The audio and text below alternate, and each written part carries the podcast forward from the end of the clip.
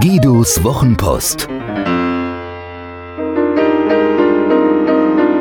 Seine besten Gedanken zu Kommunikation, Inspiration und einem spektakulären Leben.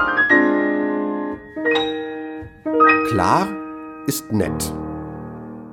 Viele von uns wollen nett und höflich sein, gemocht werden.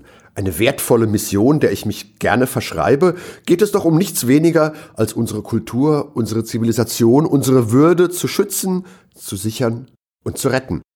Gleichzeitig wollen viele von uns klar sein. Sie wollen verstanden werden, Aussagen auf den Punkt bringen, nachvollziehbar wie konsistent handeln und glauben, so ihre Ziele zu erreichen. Heute widme ich mich dem Zusammenhang zwischen dieser beiden Konzepte Klarheit und Höflichkeit. Wie gehören also Klarsein, Unklarsein, Höflichsein und Unhöflichsein zusammen? Auf den ersten Blick scheinen sie wie zwei Sorten Steine, die jeweils zwei Seiten haben und in jeder beliebigen Kombination im Garten liegen können. Doch das stimmt nicht. Ja, sie können irgendwie zusammengewürfelt herumliegen, doch es gibt eine Kombination, die sich zusammenfügt wie zwei zuvor auseinandergebrochene Hälften einer Kugel. Klarheit ist höflich, Unklarheit ist unhöflich. Was, wenn ein Mensch einem anderen Feedback gibt, was ja an sich schon höflich ist, weil ein Geschenk, dabei jedoch nicht ehrlich ist und den anderen entgegen besseren Wissens in zu gutes Licht stellt?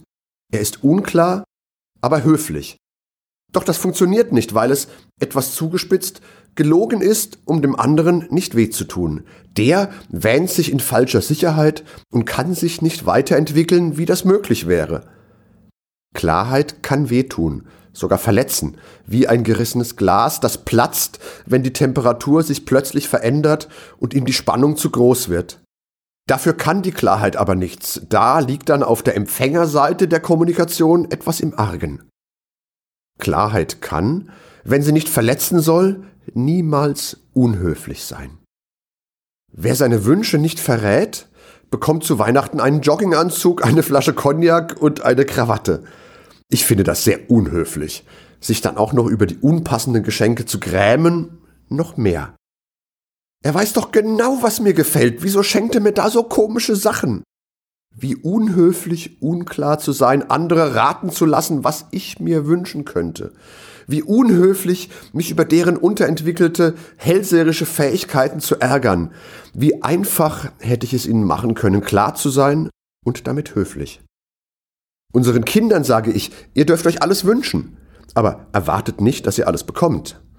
Das tun sie, sind manchmal dennoch enttäuscht, gehört wohl dazu. Aber wir sind größtmöglich klar und höflich miteinander. Ihre Wünsche sind mir manchmal etwas zu klar, aber das ist ein ganz anderes Thema.